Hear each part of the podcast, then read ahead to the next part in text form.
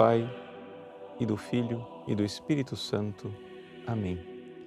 Inspirai, Senhor, as nossas ações e ajudai-nos a realizá-las, para que em vós comece para vós termine tudo aquilo que fizermos por Cristo, Senhor nosso. Amém. Santa Maria, Mãe de Deus, rogai por nós. Em nome do Pai, do Filho e do Espírito Santo. Amém. Muito bem, uma alegria estarmos juntos mais uma vez no nosso programa semanal. É, gostaria de avisar desde o início que esse programa foi gravado e, portanto, você não está me assistindo ao vivo, porque, mais uma vez, eu estou numa das minhas viagens.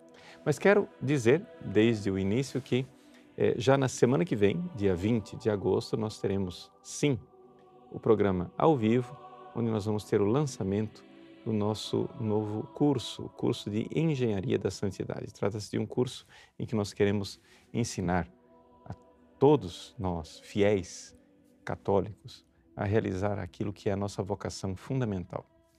Uma vocação, como foi lembrado pelo Concílio Vaticano II, uma vocação universal de todos os fiéis batizados à santidade. Tudo bem, somos chamados a ser santos, mas como fazer isso? Né? Não adianta eu dizer, dizer para você, voe, e eu não é, estou ensinando você como voar. Não basta dizer, né? nós temos que também ver como é que isso acontece. E é isso que nós queremos fazer nesse curso que será lançado na semana que vem. Eu espero você lá, tá bom? Então, o programa de hoje é a respeito da ADPF que está sendo debatida no Supremo Tribunal Federal a respeito da descriminalização do aborto. Vejam só, infelizmente, é, nós aqui temos que compreender o que é que está acontecendo no Supremo Tribunal Federal. Trata-se de um golpe contra a democracia. Desde já, nós temos que entender isso. Primeiro, né, vamos aqui entender o que é democracia. Você, que é cidadão brasileiro.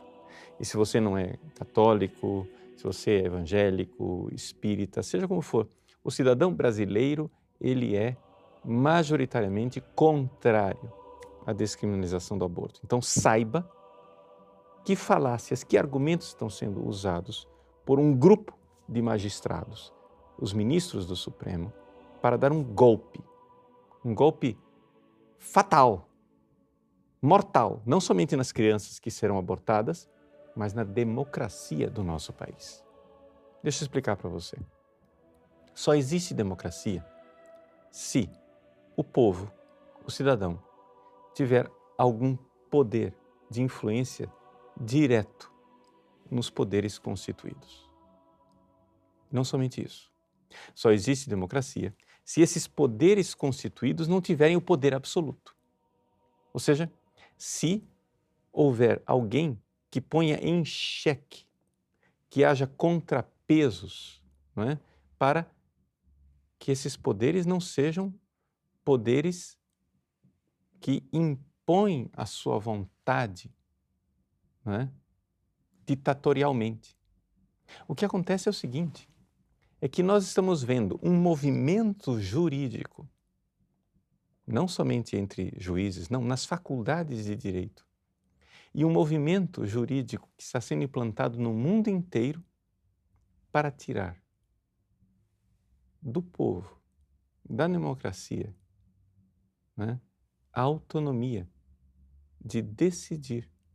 Nós estamos perdendo aquilo que é, se chama de Estado de Direito, onde nós temos um povo que é governado por leis e não pelas, pela vontade de pequenos tiranos ou grandes tiranos, de déspotas que, a partir do seu próprio alvitre, dizem o que é certo, o que é errado, o que é legal e o que é ilegal.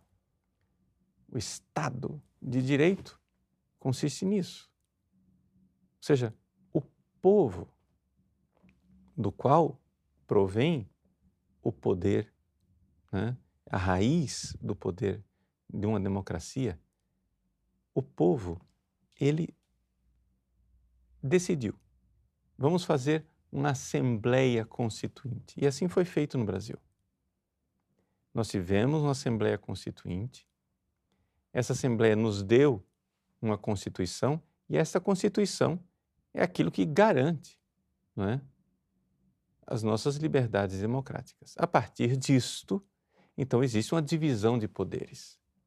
Desculpa eu estar dando aula de coisas óbvias, mas nós precisamos entender que quando nós elegemos um presidente da República, como nós iremos eleger agora em outubro, nós não estamos elegendo um ditador que tem todos os seus poderes e, ele faz o que ele quiser. Não. O presidente da República terá o seu poder limitado pelos outros poderes. E se ele não agir bem, existe o impeachment, o impedimento previsto para isso. E se ele fizer coisas que os outros poderes veem que são decisões problemáticas, o legislativo pode deter o presidente da República, o judiciário pode deter. Mas a pergunta é a seguinte, e é isso que nós estamos vivendo no nosso país: quem vai segurar o Supremo Tribunal Federal? Eu não sei se você se recorda, mas eu vou recordar você esse pequenino trecho de uma declaração do ministro Fux, em que ele, pasmem, o ministro do Supremo, ali, em público, diante da atual presidente do Supremo, ele diz, com cara de pau, que uma vez investidos no cargo, nós, ministros do Supremo, não devemos satisfação a mais ninguém. Como assim, ministro? A mais ninguém. Você não acredita? Ah, o padre está exagerando? Ouça o próprio ministro. Assista o trecho desse vídeo. E como nós não somos eleitos, nós temos talvez um grau de independência maior, porque não devemos satisfação depois da investidura a absolutamente mais ninguém. Depois da investidura, a absolutamente mais ninguém. Você viu? É isso que ele diz. Mas não somente. Ele diz que os ministros do Supremo devem trazer para si questões que não serão nunca aprovadas no legislativo. Veja só, nesse outro trecho que você vai assistir agora, ele explica é, que ele e os ministros, seus colegas, pelo jeito, porque se a presidente está lá e nada diz, e outros ministros parecem ser do mesmo parecer, é, ele diz com toda clareza que questões como o aborto, o casamento gay, são questões polêmicas. E o legislativo não está disposto a pagar o preço social. Ora, ministro, sabe o que quer dizer o preço social? Quer dizer o seguinte: nós estamos numa democracia. E quem decide isto deveria ser o povo, mas parece que não é isso que o ministro Fux pensa. Vamos assistir. Essas questões todas deveriam realmente, como você afirmou, deveriam ser resolvidas pelo parlamento. Mas acontece uma questão muito singular. O parlamento não quer pagar o preço social de decidir sobre o aborto, sobre a união afetiva ou sobre outras questões que nos faltam capacidade institucional. Então, como eles não querem pagar o preço social e como nós não somos eleitos, nós temos talvez um grau de independência maior, porque não devemos satisfação depois da investidura a absolutamente mais ninguém. Vejam só, o ministro acaba de dizer, então, como é que os ministros do Supremo se compreendem? E eles estão dispostos a fazer um circo. Sim, um circo um circo de debate, uma palhaçada, uma conversa para boi dormir, onde o país inteiro vai até o Supremo Tribunal, argumenta né, e mostra claramente que o povo brasileiro é contrário à descriminalização do aborto, mas tudo parece um, um jogo de cartas marcadas. Por quê? Por quê? Porque os ministros do Supremo estão dispostos a fazer uma revolução. Eu não estou dizendo aqui uma coisa que saiu da minha boca. Isto, quando foi empossado, o ministro Barroso disse numa entrevista para o jornal O Globo. Eu gostaria que você agora lesse pessoalmente as declarações do ministro Barroso no jornal o Globo. Ele diz com toda clareza que é necessário se fazer uma revolução no Supremo. Por quê? Porque o Supremo deve garantir que minorias tenham seus direitos respeitados e ele cita claramente como exemplo o caso da aprovação do aborto nos Estados Unidos. Vejam só, o caso da aprovação do aborto nos Estados Unidos, segundo ele, seria uma das coisas que precisam fazer parte desta revolução no Supremo Tribunal Federal. Leia você mesmo a declaração do ministro Barroso.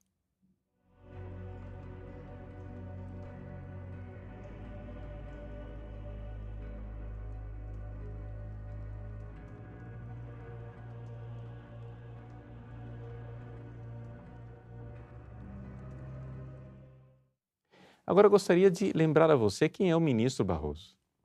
O ministro Barroso, enquanto não era ministro Supremo, ele era advogado. E como advogado, ele mesmo apresentou ao Supremo Tribunal né, é, pedidos para a legalização do aborto. Ele já disse a que veio. Ele trabalhava para ONGs que eram favoráveis à descriminalização do aborto. Portanto, nós não estamos falando aqui de uma pessoa imparcial. Não, com toda a parcialidade do mundo. Portanto, é, o ministro já disse, já declarou publicamente que ele está decidido. Em entrevista pública, ele já disse que é inaceitável que no Brasil o aborto seja criminalizado. E ele acha que isso é uma questão de intolerância. Vejam só qual é a posição do ministro Barroso. Criminalizar a mulher que não quis, não, não pôde muitas vezes ter o filho, é uma escolha absurda que, a meu ver, viola a dignidade da mulher, sem mencionar que num país como o Brasil, o fato de você criminalizar impede que as mulheres pobres utilizem o serviço público. Pode pregar para que não se faça. Agora, criminalizar a posição do outro é uma forma autoritária e intolerante de viver a vida. Nós precisamos derrotar isso. Agora, de onde vem tudo isso? De onde vêm todas essas posições absurdas? Como é que nós podemos explicar filosoficamente, enquanto filosofia do direito, o que está acontecendo no nosso país e no mundo. O que está acontecendo, meus queridos, é a destruição da democracia. Vamos lá. Como é que se compreende o direito no nosso país? Ora, as faculdades de direito, antigamente, elas compreendiam que existe um ser e um não ser. O ser humano, por exemplo, ele tem dignidade.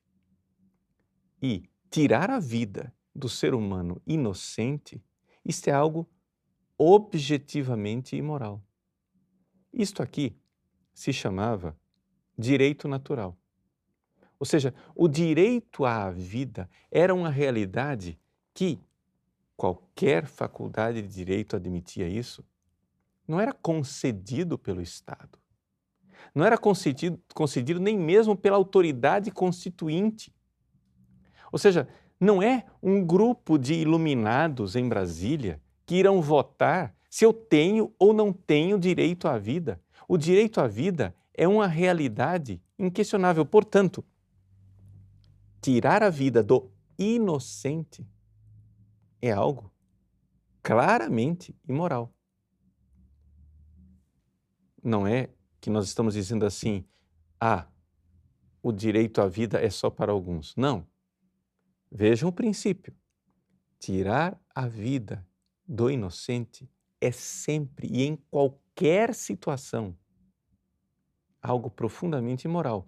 Outra coisa é nós dizermos que, por justa e proporcionada legítima defesa, eu termino tirando a vida do injusto agressor. Vejam, uma coisa é a vida do inocente, outra coisa é a vida do injusto agressor. Uma pessoa está me agredindo injustamente. Ele está entrando na minha casa, querendo tirar a minha vida. Eu tenho o direito não é, de uma legítima e proporcionada defesa. Ótimo. Isso todos reconhecem, isso está no ser das coisas. Não é, não é nenhum rei, não é nenhum papa, nenhum concílio ecumênico, nenhuma assembleia constituinte, muito menos nenhum ministro do Supremo, Supremo que vai me dar o direito à vida. Vejam, tirar a vida do inocente é sempre imoral e isso está no ser das coisas. Isso era o que se reconhecia nas faculdades.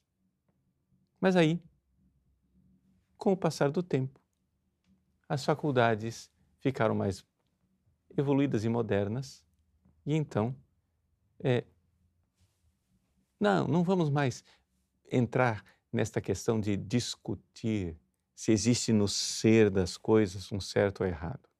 Vamos simplificar. A gente vota, não é? E uma vez que se vota no legislativo, são feitas as leis e aquilo que o corpo legislativo disser que é certo, é certo. O que disser que é errado, é errado. E é isso já o primeiro passo é, revolucionário que nós chamamos de positivismo jurídico. Ou seja, não existe nenhum certo ou errado no ser das coisas. Todo direito é direito positum, é direito colocado. Não é? Você reúne né, um, uma assembleia constitucional e eles então decidem o que é certo ou errado. Você coloca lá no Congresso e eles decidem o que é certo e o que é errado. Até aí, as coisas já eram terríveis mas pelo menos nós tínhamos uma certa garantia de que nós éramos governados por leis. Ou seja, existe uma lei objetiva. E essa lei objetiva, não é? Que foi votada, justa ou injusta, não vamos aqui é, colocar a questão, porque porque é o direito positivo, então, a lei está lá. A lei tem um significado e essa é a lei que irá governar os cidadãos. Muito bem. Pois bem, esta posição aqui, que diz que é, o legislativo pode votar se nós temos ou não direito à vida, pode não reconhecer se nós temos direito à vida, esta posição, ela já é terrível, ela já é absurda. Mas isto já se tornou uma posição conservadora nas nossas faculdades de direito. Ou seja, o caos é ainda mais profundo, a coisa é pior. O positivismo jurídico já é para os juristas conservadores. Agora, nós estamos numa outra época. Agora nós estamos na época de um certo neoconstitucionalismo ou outras ideias derivadas, porque o caos aqui na matéria é grande. Mas, basicamente, para fazer de uma coisa complicada algo simples para você entender, é o seguinte: não existe mais a lei. Agora, os magistrados, o Supremo, Tribunal Federal, ele pode ler a Constituição e ver que ali tem o espírito daquela Constituição. Existem princípios que não estão escritos ali e que, conforme a inspiração da moda, das convicções do próprio ministro ou de quem está puxando os cordõezinhos do ministro marionete, ele pode agora, a seu bel prazer, dizer que está defendendo direitos de minorias. Então o que acontece é o seguinte: já não é mais a maioria votante. Já não é mais a coisa da, do princípio democrático. O Brasil inteiro, evidentemente, o Brasil em massa, numa esmagadora maioria, é contrário à descriminalização do aborto.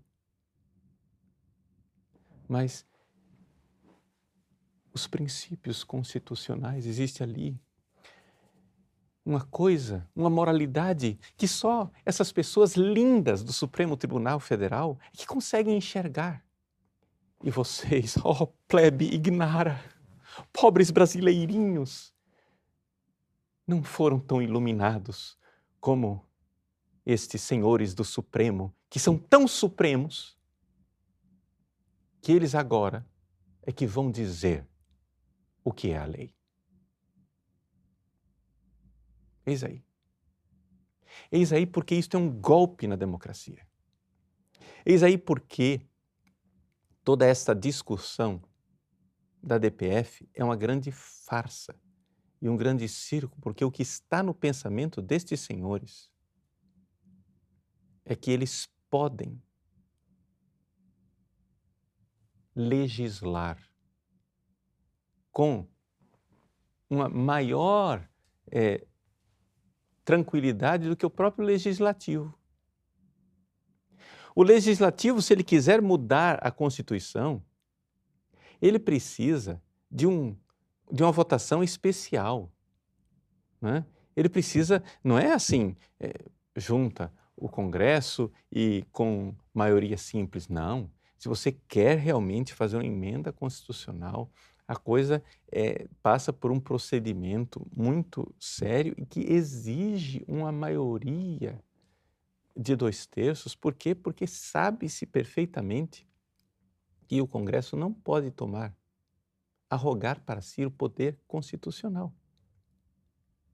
E esses senhores do Congresso Nacional, eles foram eleitos por nós. E, em última análise, se eles fizerem uma maluquice, nós, nós, povo brasileiro, podemos, na próxima eleição, dizer: chega, cai fora, nós queremos outros. Mas como o senhor ministro Fux nos recorda, uma vez empossados, eles não devem mais satisfação a ninguém. Isso quer dizer o seguinte: eles estão dando gargalhadas para você, povo brasileiro. Eles estão dando gargalhadas. Agora é necessário alguém colocar um freio nesses senhores. Há uma série de freios que nós podemos propor. Né? E esses freios precisam realmente ser colocados e precisamos reformar. Sim, a Constituição eh, Federal, colocar limites nos ministros supremos. Mas vamos começar com uma proposta simples, só para começar a coisa. Existe um projeto de lei que está tramitando no Congresso do deputado Sócio Cavalcante é o projeto de lei 4754 de 2016. 4754 de 2016. O que é que esse projeto de lei pretende? Pretende colocar um dos vários freios que precisamos pôr no Supremo Tribunal. Quer se colocar ali simplesmente uma coisa. Pode-se fazer impeachment de presidente da República, impeachment de é, ministro supremo, então muito bem. Vamos acrescentar uma cláusula. Para o impeachment do ministro supremo, nós podemos fazer isso se ele fizer uma coisa chamada ativismo judicial, que é o seguinte: arrogar para si o direito de legislar que, na verdade, pertence ao legislativo. Que é exatamente o que eles estão fazendo. Eles estão resolvendo descriminalizar o aborto no país. Né? Esses poucos iluminados, enquanto 200 milhões de brasileiros assistem passivamente, dizendo assim: ah, mas eles são supremos, não é verdade? Eles não devem satisfação a ninguém. Como não devem satisfação a ninguém? Devem satisfação a nós, povo brasileiro. E, portanto, se eles têm uma função, que é interpretar a Constituição, uma coisa é interpretar a Constituição, né? como se interpreta um texto, outra coisa é você ficar adivinhando um espírito atrás da Constituição, que na verdade nada mais é do que o arbítrio e a ditadura de algumas poucas pessoas que querem tomar o poder quando o que nós, povo brasileiro, queremos é uma democracia. Então, vejam, é essa a realidade que está acontecendo debaixo dos nossos olhos. Esta nova visão do direito. Né? Como se dissesse assim: ah, eu tenho um, um documento, né? um documento é, escrito por alguém, escrito pelo Papa, Concílio Vaticano II, ou um documento escrito por você, pela sua mãe, sei lá quem. E naquele documento você diz assim, claramente, eu jamais realizaria um aborto. Você diz na sua carta. Mas alguém chega e interpreta e diz: não, mas é que ele disse isso, mas o espírito do que ele estava querendo dizer é uma outra coisa. É ridículo se não fosse alarmante e terrivelmente perigoso para as nossas liberdades democráticas. Povo brasileiro, não sei se você é católico, espírita, protestante ou se você é ateu, agnóstico, animista, seja qual for a sua religião, nós, brasileiros, queremos continuar vivendo numa democracia e não podemos entregar as nossas liberdades a uns poucos iluminados que, uma vez ministros do Supremo, pensam que não devem satisfação a mais ninguém. Telefone para os líderes dos partidos na Câmara dos Deputados. Telefone para o gabinete do presidente da Câmara.